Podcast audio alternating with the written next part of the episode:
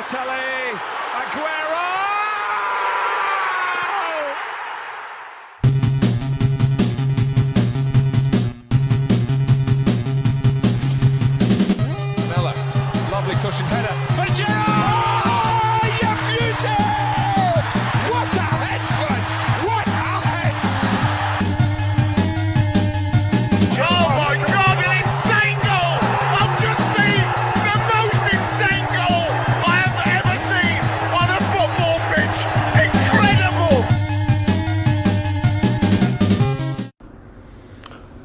大家好，我是 Travis，然后又是很久没有更新了，我已经决定把节目介绍上加一条叫随机更新。然后这一期的节目的主题呢，也是一个相对来说比较冷门一点的。然后其实之前体育界也发生了很多热点嘛，但是一个是因为我比较懒，然后另外一个是因为我不是一个特别喜欢追热点的人，所以其实都没有做节目。但是今天这个节目其实是从春节前就已经策划要做的，但是因为拖延症一直拖延到了现在，才呃真正的去把它录下来。然后这一期我们要聊的呢，可能也会稍微稍微硬核一点儿，可能只有比较硬核的这些足球迷才听过的一个主题，叫做 fantasy。然后今天我请到的跟我一起录制的嘉宾是我特别好的朋友，然后也是我的同事佩佩。然后先让佩佩跟大家打个招呼。Hello，大家好，我是贺佩伟。然后，嗯、我自己的话，其实玩足球类类的 fantasy 大概有了三个赛季这样的时间。然后这个在中国国内其实还是还算是一个相对于比较小众的游戏。这次也会希望有机会可以跟大家介绍一下。对，其实佩佩是我 节目里头邀请的嘉宾里头第一个说自己的就是真实姓名全名的人。然后，呃，fantasy 呢，我补充一下，为什么邀请佩佩来录这一期节目？其实佩佩算是 fantasy 界的一个小的小的 KOL 了，而且我觉得我最佩服他一点是他同时一个人在玩很多很多的 fantasy，而且应该是很多 fantasy 的盟主，对吗？对的，这个赛季我自己管理的联赛，其实呃加上传统的和 draft 两种模式的话，我每周要换的阵容一共是三个，所以对于自己来说，其实这工作量还是非常大的。你要关注自己三个阵容球员的变化、球员的上缺什么。嗯，大家现在听可能没有什么感觉，但是可能就是如果听完这整个一期节目以后，会对就是我们佩佩的这个每周的工作量会有一个呃更清楚的认知，也会感觉更加扎实吧。我们还是先简单介绍一下 fantasy 吧。我我先说一下我的理解，如果呃，佩佩，你等会儿可以再补充。我觉得 fantasy 就是一个类似于一个有点像一种卡牌的游戏，就是你呃通过 draft 或者是传统模式这两个模式去搭配自己的阵容，然后你在每周不同的根据不同的比赛的赛程，然后去呃排出自己的一套十一人阵容。然后获得通过他们的表现，场上表现获得相应的分数，然后用这个评分去和你的呃对手去进行对比、对战这样的一个游戏，是吗？对的，我特别同意，就是 Travis 说，其实 fantasy 类游戏它就是一个卡牌游戏，就像我们俩之前也讨论过，呃，fantasy 这种有类型的游戏到底能不能够算电子竞技？既然炉石传说你可以算是电子竞技，那么，那么我觉得体育类的 fantasy 它其实在某种程度上来说也算是一种玩家之间的竞技，但是它还有一个非常强的特点就是。嗯，你的阵容是跟真实的比赛情况是完全挂钩的。就就比如说你买了一个斯特林，你没有办法预计到他下场比赛会不会直接就是伤缺个两三个月，或者说呃一场比赛进三四个球。对，就是这种嗯跟真实的足球世界高度挂钩带来的这种不稳定性，其实是这个游戏让人非常着迷的一个点。嗯，其实 fantasy 不光是在足球啊，在很多其他的这种主流的体育项目里头也是有的，对吧？因为我记得 MLB 和呃 NFL 这些 NBA 这些都有，就是类似于 fantasy 这样的玩法的游戏。那其实我想问一个问题，就是呃，佩佩为什么会就是同时玩这么多盟？就是 fantasy 吸引你的呃，就对你来说玩 Fantasy 最大的乐趣是什么呢？首先，我想一下，我的第一个赛季应该是一八一九那个赛季，也是因为自己看英超嘛，然后身边有很多也是看英超的朋友，就在朋友的带领下，然后打开了这个新世界的大门。主要的话就是你你会有一个自己的小联赛，联赛内部都是你的朋友们，你可以跟朋友们进行一些竞争，然后。从而也会获得非常多的，就比如说每周比赛日结束了之后的话题，一些讨论度，这些是跟人类的社交需求是高度吻合的。嗯，所以其实每一个呃，就是 fantasy 的这个盟，因为可能都会建群嘛，对吧？所以其实每一个群都是一个英超小的比赛讨论群，是吗？对的，每个群的话，其实群主的作用特别的重要，等于说是要组织。每周所有的人打开这个软件，然后来看自己的阵容进行换人。因为我我前两个赛季其实有遇到过，就比如说赛季初建好，呃，就是非常费劲的建好的一个联赛，然后到了呃赛季的可能过完圣诞之后，大家就有可能很多的朋友就直接弃游了，不玩了。嗯，等于说你这个联赛越到后面就越没有什么意思，所以我觉得一个保持每周所有人都能够参与的话，这个是非常重要的，就是要保持一个联赛的活跃度。我感觉你好像在影射我们公司的 的这个盟，因为现在好像我们公司的这个盟已经渐渐的开始萧条起来了。我觉得这个我们公司的这个。呃，联赛的话，它其实不是一个传统联赛，它等于是一个 draft 联赛，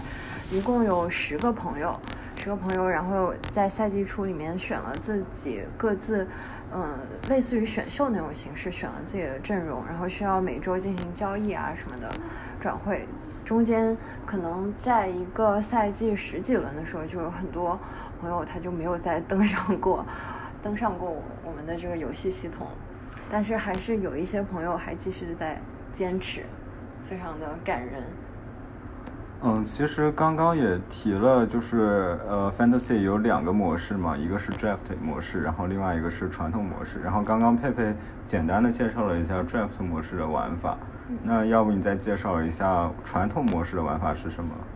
嗯，我我先简单讲一下 Draft 吧。Draft 的话，它联赛的规模大概是控制在八个人到十个人，就是赛季初你可以看到你整一个英超联赛所有的球员，然后你每个人进行按照最初系统给你的那个顺序进行蛇形的选秀，最后选选到每个人手上的阵容是完全不重复的，就类似于你是在一个。比较真实的联赛里面去模拟竞争，所以刚开始的话，大家手上拿到的阵容都不会太差。然后，呃，基于一个阵容比较平等的情况，后续也可以进行很多的等价交易。然后 draft 换人的话，是在每轮就是你联赛比赛日开打之前的二十四小时，就是比赛开打前一天截止。所以，所以这一个步骤是非常重要，需要管理员去提醒大家，所有人来换人。然后每轮非常有趣的一个就是，嗯，就是你每轮球呃转会交易开奖的时候，看看谁抢到了自由市场上的球员。就比如说，嗯，我手头上有一个卡瓦尼，很多人都想要，有两三有两三个，嗯，就是玩家都选了卡瓦尼，最后只会有一个玩家拿到它。所以我我把这个就是比比拟为一个开奖的过程。这个赛季的话，我手上管的 draft 联赛一共有有两个，所以两套阵容是完全不同的。然后每周也需要在两个联赛里面提醒大家换人，然后在联赛结束了之后进行它的排名，然后冠军的总结。所以，然后我觉得其实 draft 这种形式它应该有一个。现金的奖池，就像之前我们之前我之前跟 Will 讨论，他玩的是 NFL 的那种嘛，他其实就是赛季初每个人他都嗯有一个入就是加入联赛的资格之后，他有一定的惩罚还有激励机制，所以就可以激励所有的成员继续玩下去，就不会说到了联赛半程就直接放弃了。对，这个是嗯 Draft 的这种玩法。嗯，其实我对 draft，我觉得最初的印象是，我觉得就是第一次选人的时候，还是一个很有仪式感的一个过程，对吧？因为大家要，呃，你八到十个人，然后大家约在一起，在同一个时间上线，对吧？然后而且还有 chat room，就是你可以在里头在里头聊天，然后你就真的很像，我觉得很像，呃，NBA，因为 NBA 的选秀就只有两轮嘛，太短了，可能就更像 NFL 的那种选秀的那种感觉，就是你有很多轮。但但是大家往往关注的有可能是你前五个，或者说足球嘛，你前十一个 pick，你到到底是什么，对吧？对的。对，这个是让我印象还挺深，因为我记得我们上个赛季的时候，呃，上个赛季公司的那个 fantasy 的盟，当时选秀那天应该是下雨了，好像，然后我记得我还在外面，我在地铁里面，然后在地铁里面完成了那一场选秀。嗯，对的，就是 draft 选秀。日的那一天其实是游戏最好玩的一个阶段，所以我就有朋友说说 draft 选秀完成，其实这个游戏的游戏快感你就完成了百分之八十，然后剩下的百分之二十就是你三十多轮联赛每一轮进行的参与，就是刚开始选秀选自己阵容是最好玩的，还会有一些朋友他因为就比如说网络问题他连不上。就是选秀的系统，直接系统机选，比如说王杰希，我们那个朋友，系统给他选到了萨拉赫，是我们的一个挂机的一个 全程挂机的一个朋友，一个两个赛季都是挂机玩家，但是他两个赛季阵容都特别特别的好，让人觉得非常的迷惑。哎，所以你会觉得就是机选的人比你自己首选的人要更强吗？机选的话，它其实是根据。嗯，球员的强弱进行的一个排位，就然后呃，你自己选的话，其实更多的是你有自己的第一个是主队偏好，另外的话就是你喜欢什么样的球风，你自己对于呃英超的一个了解度，所以两个逻辑不太一样。嗯，确实，因为我觉得我们这个赛季的盟开始的时候，我就。我就会发现阿森纳的球员特别抢手，因为我们盟里头很好几个都是阿森纳的球迷嘛，对吧？而且大家，因为这个赛季刚开始的时候，阿森纳拿了那个社区盾杯的冠军，拿了足总杯的冠军，所以大家对这个赛季阿森纳还是挺看好的，对的，对吧？所以阿森纳球员像蒂尔尼啊、贝莱林啊，我看我记得应该都是在第二、第三轮就被拿走了。对的，包括像第一轮就被拿走了，奥巴梅扬最后也不知道是栽栽到哪个倒霉鬼手里了，栽了很久。最后，最后出给我了。我用 B 费换了一个奥巴梅扬，不知道自己的脑子发生了什么。这个就是属于为热爱买单的这种行为了。对的。对，那我们再说一说传统传统模式的玩法吧。传统模式是这样子，传统模式等于是赛季初，然后所有玩家都一样，你跟全球所有的玩家都会拿到一百块钱。用一百块钱去配置你的，一共，嗯，十五个人的阵容，十五个人的阵容一共是五个后卫，两个门将，嗯，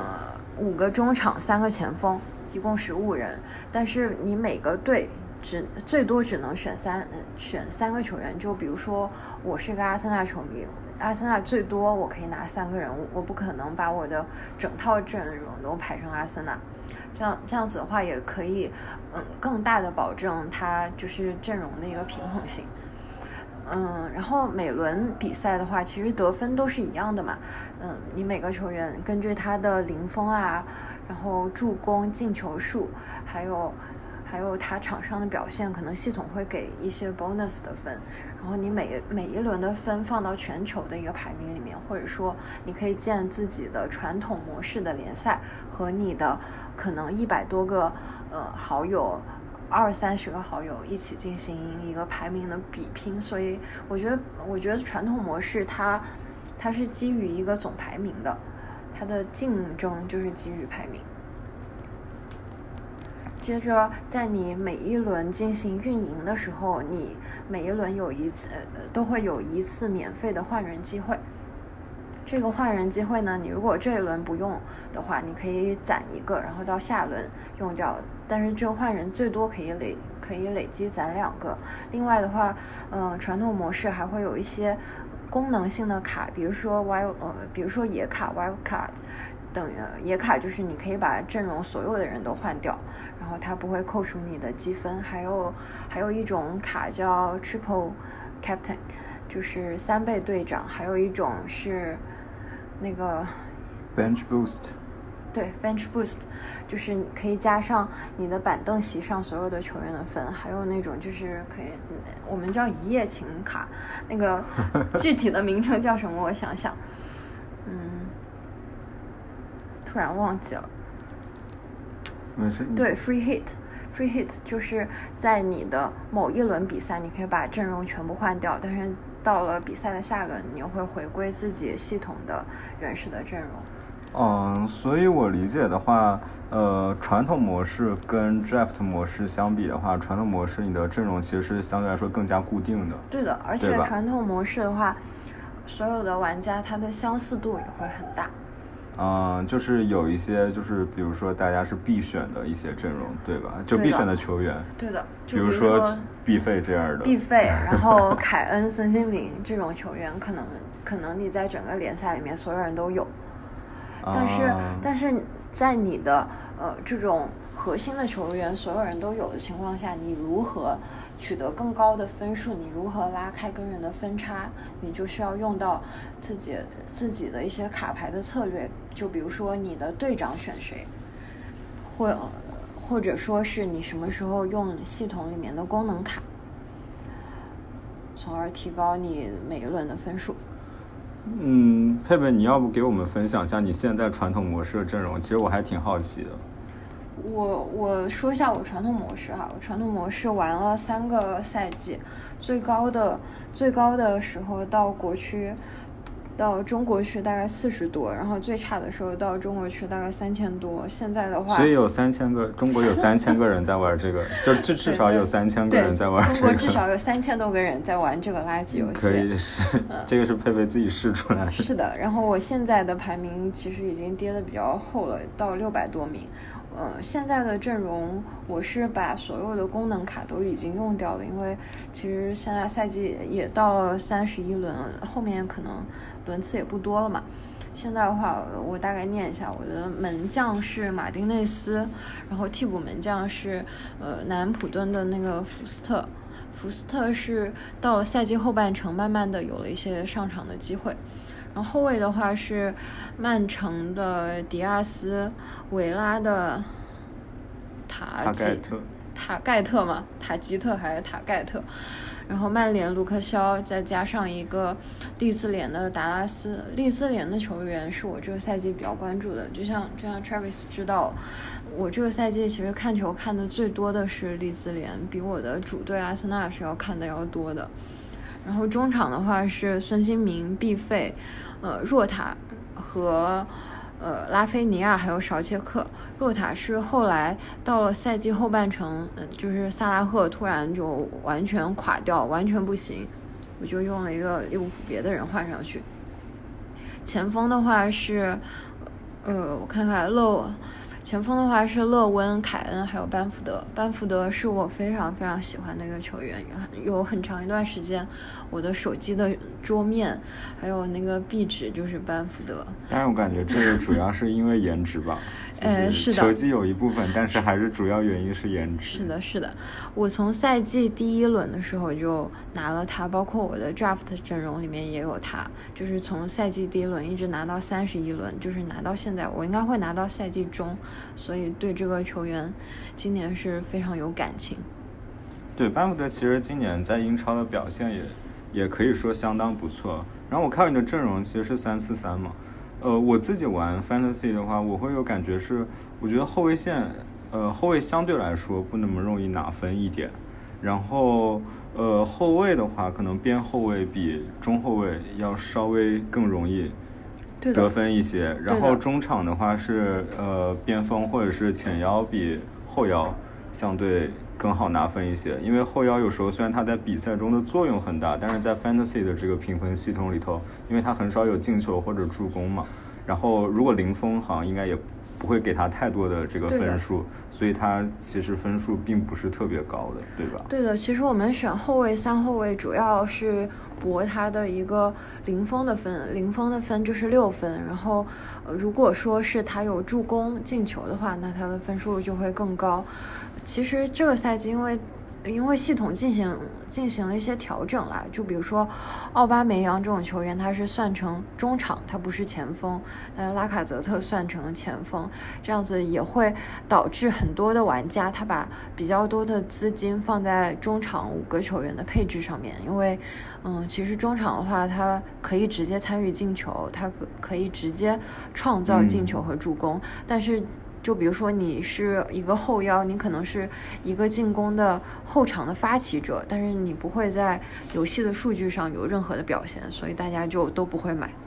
哎，而且我感觉这个好像反映出来现在英超的一个趋势，就是现在英超好像没有那种，呃呃扎堆的很顶级的那种锋霸了。就是这个赛季好像除了哈里凯恩，对吧？其他的锋线球员好像并没有说。呃，有像以前那种就是射手盛世的时候的那种感觉，因为这赛季瓦尔迪也是一直伤伤停停的嘛。是的，其实这个赛季可以看一下进球进的多的，我觉得反而是像嗯 B 费这种球员。你你嗯说你说孙兴民，他也不是说我们以前说的那种典型的大前锋。对对啊现在不是那种中锋。对啊，对啊，其实萨拉赫现在也打边打的比较多了。凯恩算一个中锋吗？呃凯恩，哈里凯恩。我觉得凯恩的话不算传统意义上的中锋吧，嗯算现代中锋，但是他还是符合我就是内心对于就是传统前锋的那种、嗯那种定义的。包括其实我觉得像拉卡泽特，虽然他是可以打边的，但是嗯他这个赛季很多时候确实是被当成一个注视中锋在用的。是的，对，就找不回以前就就比如说范佩西拿金靴时候那种，就是放一个人在前面，他就管进球，然后可以进很多很多球。对，就是呃，我觉得相对来说的话，因为你的呃中场他不光是进球，他还有很多几率去参与到助攻，嗯，对吧？所以他得分的概率会更高。而且这个赛季感觉这种呃后插上的进攻是一种潮流吧，比如说像京多安这样逼费京多安，包括绍切克，绍切克是我一个很喜欢，因为因为我跟 Jerry 之前大学的时候旁边就是伦敦碗嘛，所以我们都算呃西汉姆的球迷吧。嗯，对，然后呃绍切克这个赛季应该是进了快十个进球，我记得。应该是九个吧，九个还是对十个进球？其实作为一个后腰来说，我觉得也非非常。难得。对对，是的，然后我看看还有什么前锋。对，就像平时我们会比较关注的，就比如说勒温啊、瓦尔迪这种，呃，就不是豪，呃不是六大豪门球队以外的强队，他的主力前锋其实都没有说踢得特别出来，没有说那种给人特别大惊喜、进特别多球，所以也在，但是他们在游戏里面单价又都很贵，特别是瓦尔嗯迪，你去买一个瓦尔迪就会很不划算。然后他他之前不是还伤过一段时间嘛？对，我我特别记得我开始掉排名，就是就是因为我用野卡买了呃瓦尔迪还有德布劳内，然后他俩伤了。但是我觉得今年相对来说让人比较惊喜的，反而是那些就是本来在开赛前会被认为是下下半区球队的那些前锋，比如说班福德、班福德还有沃特金斯这样是的对吧？对，这个也是我觉得跟现在英超形势 有关系的，就是现在英超确实是乱成一锅粥的感觉。对啊，今年英超你看西汉姆联都可以直接打欧冠了哦。对，再说一下林皇，哦，这个确确实是应该说一下，最近几天话题区的这种，呃，我觉得流量流量的霸主吧。流量霸主。然后他是我忘记是哪什么时候去西汉姆联，东窗过后吧。对，东窗过后，东窗过后，然后到现在他的的数据表现也是非常非常的抢眼，可能是就是得分最多的中场球员之一。我感觉他的得分都已经和京多安差不多了，可能。但是我们在玩 draft 模式的时候，我记得好像，呃，有人选灵皇嘛，就是刚开始赛季初的时候。刚开始没有人选，刚开始林皇他还在曼联的时候，他就是一个自由市场的球员，没有人要他，他就躺在那里，就是你所有的盟里头都没有人要他。没有人要他。对，就即使其实我觉得玩 fantasy 的曼联球迷是很多的，但是即使曼联球迷也也有可能是因为就是正好更是正因为是曼联球迷，所以更了解就是当时的林皇的那个水平以及他上场的这种概率，所以没有选。对，他是林皇是从二十二轮之后开始迎来了一个疯狂的爆发，然后有一二三四五有五场比赛他的得分都是上双了。对，其实所以说像林皇这样的球员，也可以体现出 fantasy 这样呃这个游戏就是和现实是非常紧密结合的一个特性，因为呃我们常说的就是树挪死人挪活嘛，对的，尤其是在冬窗以后，就是很多球员都会发生转会，都会改换主队，那他们很有可能就是像林皇这样找到一个自己合适的一个战术体系和球队以后，就会迎来自己的爆发。所以我觉得这个确实就是对于球迷的判断还是有提了很高的要求。对的。其实我觉得你作为一个好的 fantasy 的玩家，你其实应该对于英超大部分的球队，它的主力阵容，就比如说它核心的那么两三个球员有一定的了解。嗯，比如说维拉，维拉的核心就是格拉利什，很长一段时间是。但是你玩这个游戏的话，那就会迫使你关注，就是除了自己主队之外的那些球员。对，我觉得其实这个游戏在这个特点上，呃，会有一点点像足球经理，因为足球经理的话，你玩就是豪门，你玩主队，可能你第一个档会玩你自己的主队了，但是，呃，因为大家也知道足球经理这种是稍微有点偏养成系的这种感觉嘛，所以很多球员，呃，很多的球迷，很多玩家都会选择那些小球队，然后从小球队慢慢把它带上巅峰，然后也会对这个球队由此而产生感情。那我觉得 fantasy 也是一样的，就是有时候你得到得到一个球员，你可能是因为预算，因为你 budget 不足，对然后被迫签入这个球员。但是如果这个球员就真的突然冒头的话，或者哪怕他不冒头，但是他在你的阵容里，你可能就会呃有这个对比赛的时候去多关注他一下。对的，所以我觉得 Fantasy 它是一个特别好的，可以促使大家看比赛的一个游戏。就是在比赛日，因为其实大家现在也很多人都习惯了，你就直接变成一个比分型球迷，或者变成一个、嗯哼呃集锦型或者 GIF 型球迷，就完全不看比赛。但是当你的阵容里面你有三个利兹联的人，然后刚好那天晚上八点钟有场利有一场利兹的比赛，那么你如果没有其他事儿，那肯定还是会想看一眼的，看看自己的人表现怎么样。然后如果说他状态不好的话，也可以提前的进行一些预判，然后帮助自己进行之后的阵容调整。嗯，而且我觉得，虽然我们就是一直在说这是一个可能硬核球迷会玩的一个游戏，但是我觉得很多新球迷也不用就是感觉到害怕，因为我觉得，呃，如果你只是跟朋友在一起玩的话，其实你没有必要有那么大的负担，对对吧？就其实这只是一个我觉得跟朋友建立一个 social 话题的一个一个方式，而且你通过这个游戏确实可以对足球、对英超有更多的了解，因为呃，我觉得虽然 fantasy 它的评分系统还是有一些缺陷的，但是它还是在一定程度上可以体现出那个球员的表现，对吧？对的，其实像这个赛季我们的 draft 联赛里面玩的最积极的朋友是西甲的球迷，他他并不是一个英超的球迷。但那个可能是因为他一直领先，哎，是的，是的，他也他也收获到了自己的一种快乐。对，那我还是其实还想跟佩佩聊一聊，就是你玩 draft 也算一个比较资深的一个玩家了嘛？那你觉得你从刚刚开始玩 draft 到现在为止，你做过最，呃，我觉得分别说一个吧。你觉得最赚的交易是什么最赚的交易，draft draft 还不是传传统模式都可，以，传统模式但传统模式，因为你不是和人交易嘛，可能就传统模式是炒股，啊、对对，那你那你那那我们要不模式分开来说好了？好呀，你那就 draft 模式里面最感觉到最赚的一个是什么？我我可以说一下我 draft 模式里面感觉最亏的一个，因为我 实在想不到我 draft 有任何是赚到的交易，我所有的交易都是在亏，都是在被这些销售们用销售技巧诓骗。我最亏的交易是在大概赛季初，大概不到不到十轮的时候用。用我的 B 费去换来了一个奥巴梅扬，啊、就是之前提过的这个。是的，然后就是迎来了长时间的，呃，阿塔让奥巴梅扬坐板凳，然后拉卡打打首发，奥巴根本进不了球，根本没有上场机会，在我的阵容里面就像一个废物一样，这是我最亏的交易。但是你说一说你当时的这个心态，或者说你呃同意这个交易的理由，这个交易是你提出的吗？还是这个交易是对方提出的，绝对是对方那。你为什么答？应呢？我不知道我那天喝多了还是怎么，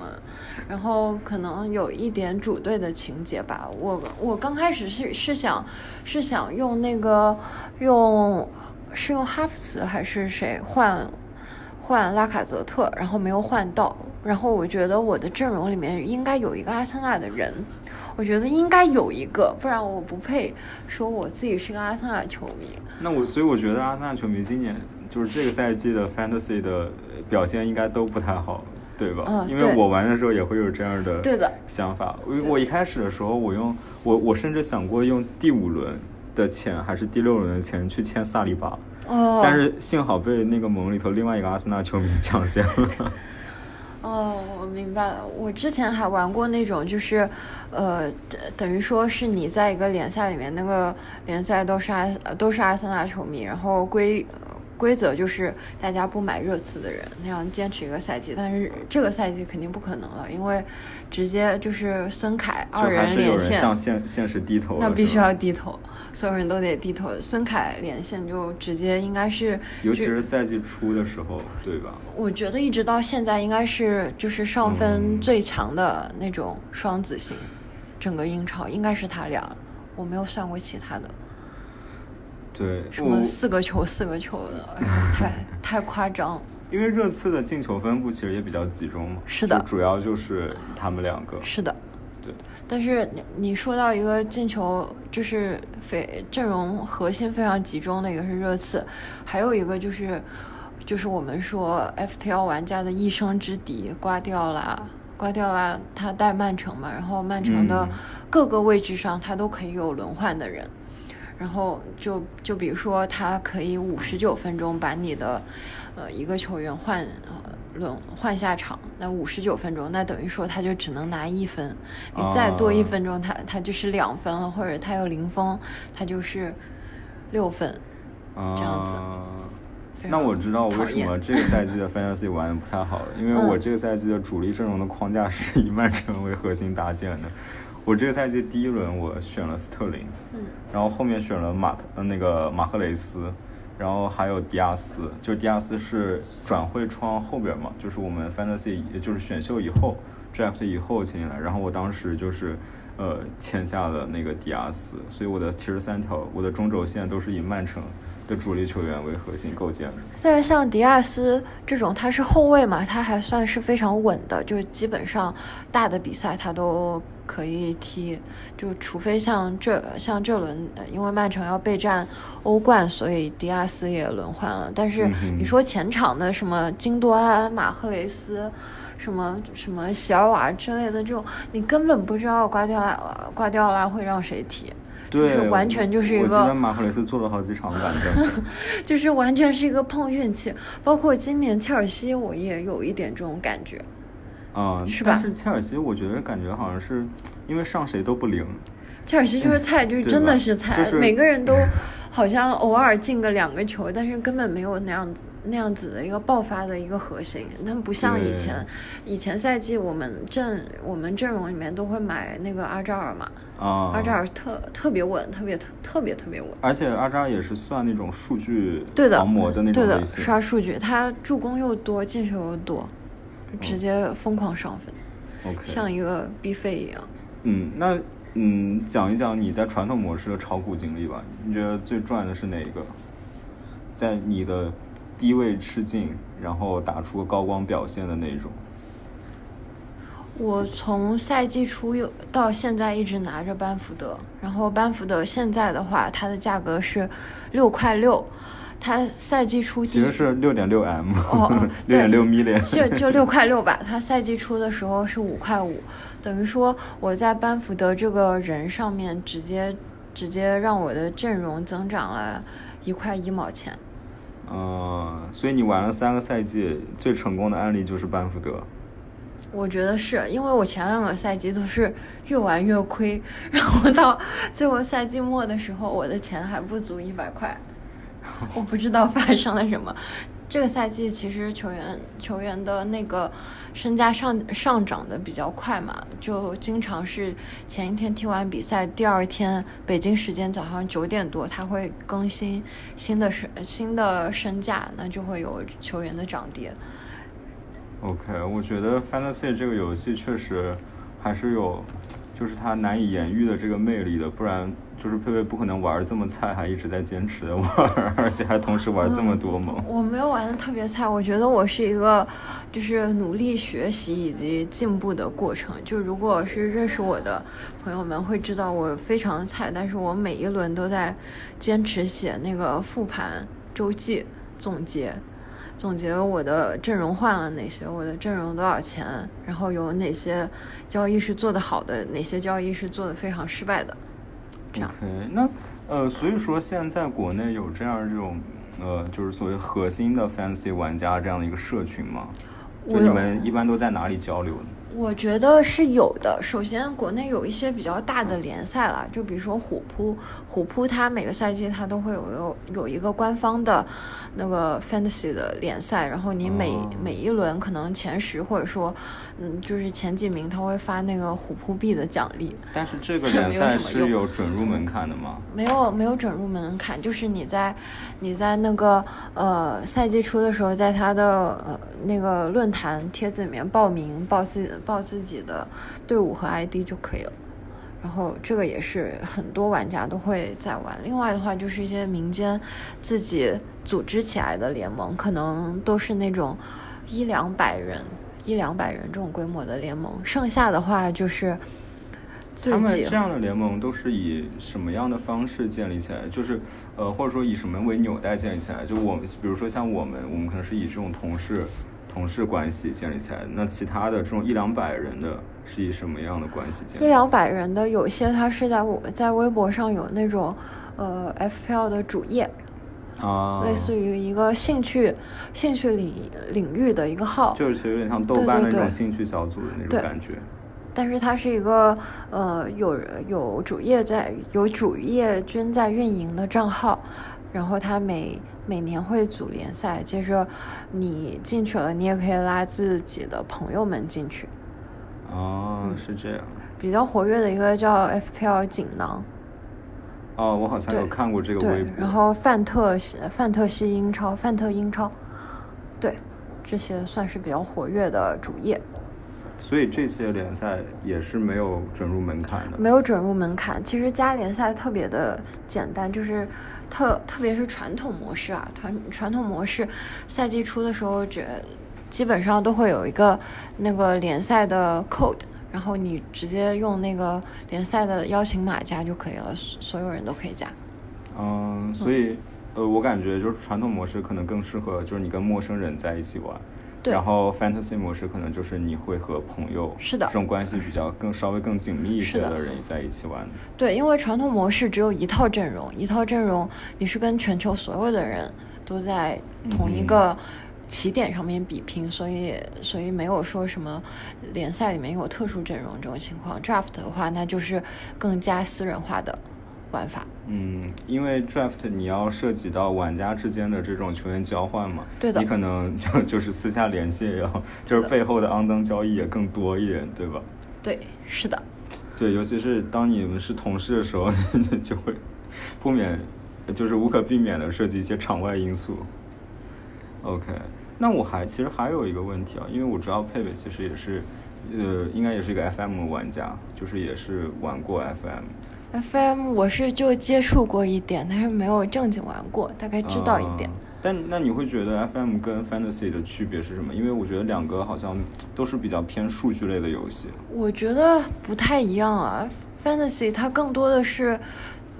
结合现实，就是你直接跟你这一轮周末比赛踢成咋样是直接挂钩的。呃嗯 FM 的话，那等于说是你是一个经理，然后你去养成一个自己的小队、小队伍，嗯就是嗯养孩子的那种感觉，是、嗯确实不太一样。嗯，那我感觉可能 Fantasy 的这种及时的满足感给你带来的满足感可能会更强一点。对的因为你每一个呃比赛的 Game Week 之后，你就能看到自己的成果，对的对吧？但是 Fantasy 可能这种延迟的满足感稍微更强一点。就是你可以自己慢慢培养出一个，呃就是你在你的那个游戏宇宙中最强大的一个球队，而且是是照你的这个理念和思路去打造的一支球队。对的，FM 的话就是自己个人的一个小宇宙。Fantasy 的话，我经常就是就比如说比赛日，然后睡到早上六点钟惊醒，惊醒打开手机看一眼我的人又没有得分，经常。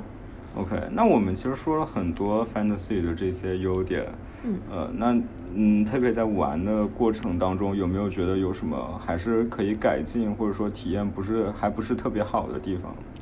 首先，它这个 A P P 做的非常烂，我至今觉得做 A P P 还是中国人做的好，而是的，它它它这个 APP 是要翻墙下，对不对？是用那个国外的 Apple ID 下，对不对？我已经记不太清楚。不是，如果是苹果的话，那你直接在啊 Apple Store 下的话就好。但下是，Premier League，对对，但是你去注册啥的，对于我们中国人来说就会挺麻烦的。但是如果说你不是苹果用户，你是安卓用户，那就必须得那个翻墙用那个 Google Store。嗯哼，对，要在它那个应用商店里面才找得到。国内是你你用个华为的话，就会非常的困难。OK，除了 APP 之外呢？嗯，我想想。哦，我觉得英超的话，它的推广不是英超它它自己 A P P 的推广做的是不太好的。之前二零一九年大概英超官方它其实是有出自己的中文的 A P P，但是中文的 A P P 里面你是没有办法连通整一个呃 Fantasy 这个游戏的玩法的。那等于说是出了一个阉割版的 A P P。那么对于中国玩家来说，你想要玩这个游游戏，还是要用 Premier League 那个。那个软件，但是它是英文的。对于我们中国人来说，很多的老球迷、忠实球迷，他其实根本都不知道有 Fantasy 这个玩法的存在，并且你一个全英文的软件，对于呃我们我们中国玩家来说，其实阅读啊啥的也还挺有障碍。嗯，确实，就是我自己在呃，就可能我们的那个盟应该还好一点，对吧？呃，可能确，但是对于其他很多，比如说稍微上年纪一些的，英语能力稍微弱一点点的玩家来说，确实语言也是一个会是一个比较大的一些障碍。对的。另外的话，就是其实玩的人还是太少了。就比如说前两个赛季，我基本上是一个那种比较浑水摸鱼的玩法，其实也能够排到国区三千多名。那可想而知，这个这个游戏在中国的玩家的数目，可能就三千多名。对，他可能就四千名，就真的很少。那么我，那么我觉得玩游戏它是有一个很强的社交需求的。比如说我这我这轮拿了很高的分数，我的总分破百了，我想跟朋友们炫耀一下、晒一晒。但是身边看球的朋友们真的没几个人玩，那我也没有办法跟人进行这种分享，也会觉得比较的失落。嗯，对，其实呃？其实我觉得，就是这个游戏对于呃球迷来说，它其实严格意义上来讲也不算是一个游戏了，呃，或者说我觉得可以作为一种看球的陪伴吧，因为我们球迷在看球的时候，不是老喜欢说，呃，我就说什么什么什么，对吧？我或者说就是老是把自己代入成那个教练的角色，那现在正好有这样的一个，呃，这样的一个游戏，这样的一个玩法，去让你。呃，就是真实的你行你上的那种感觉，对吧？这个我觉得也是一个很好的检验，看你是不是一个真的懂球帝的一个方法。对的，就就比如说昨天晚上比赛，我有朋友就直接在群里刚开始跟我说说林加德踢得特别烂，根本没有任何机会。然后到后面他进球了，因为他阵容里面有林加德，然后那个朋友就开始疯狂的吹捧林 皇，就有一种那种就是赌球赌狗的那种心态在里面，嗯，就是赌赌自己阵容里面的球员会上分。对，但是我觉得确实灵皇这个是一个玄学，这个不是我们，我觉得至少不是我这种凡人可以摸透的。嗯，包括也有一种观有有一种观点就是说，fantasy 这个游戏它就是一个运气游戏。啊、抽其实并卡游戏。对，它并不在于你每周的操作什么的，其实就是抽奖、开奖。对，因为我发现就在我们那个盟里头，其实之前有挂机的朋友，他其实排名也并没有说掉到最后，但有一些就一直在操作的朋友，他反而说我，比如说我，对这个也是我觉得很玄学的一个事情。是的。但是其实这两年的话，不是这两个赛季，因为去年开始就是一个疫情年嘛，然后到现在，在这种影在这种影响下，嗯，你没有了现场观众，其实对于整个足球现场比赛，它都是一个有很大的一个影响的。但是 fantasy 的话，它等于说是在这种嗯不确定性最大的情况下，给了玩家们一个很好的陪伴，一个很好的精神寄托。所以我觉得它还是一个挺好的东西。比赛日应该有 fantasy。对，而且它就像我觉得像一个比赛的一个定时闹钟一样，其实是会提醒你去关注这个比赛，关注英超。是的，对，尤其是我觉得如果有呃佩佩这样一个非常称职的一个盟主的话，就是佩佩是会每次在那个就是交易截止日之前提醒我们，就是每周的交易截止日之前提醒我们要提出交易。对吧？然后在每个呃 game week 结束以后，每个比赛周结束以后，在我们的那个群里头去公布这个赛季的结果。对，还而且还会恭喜本周的冠军。对对对，我至今还没有被自己艾特过一次，从来没有，每次艾特的都是其他人。对，这个也是一个冠军。也是一个很悲伤的故事。是的，对，但是大家可以想象，就是佩佩即使在遭遇了这么多挫折以后，还是依然坚持乐此不疲的在玩这个游戏，所以我觉得这个游戏还是很值得大家去一试的。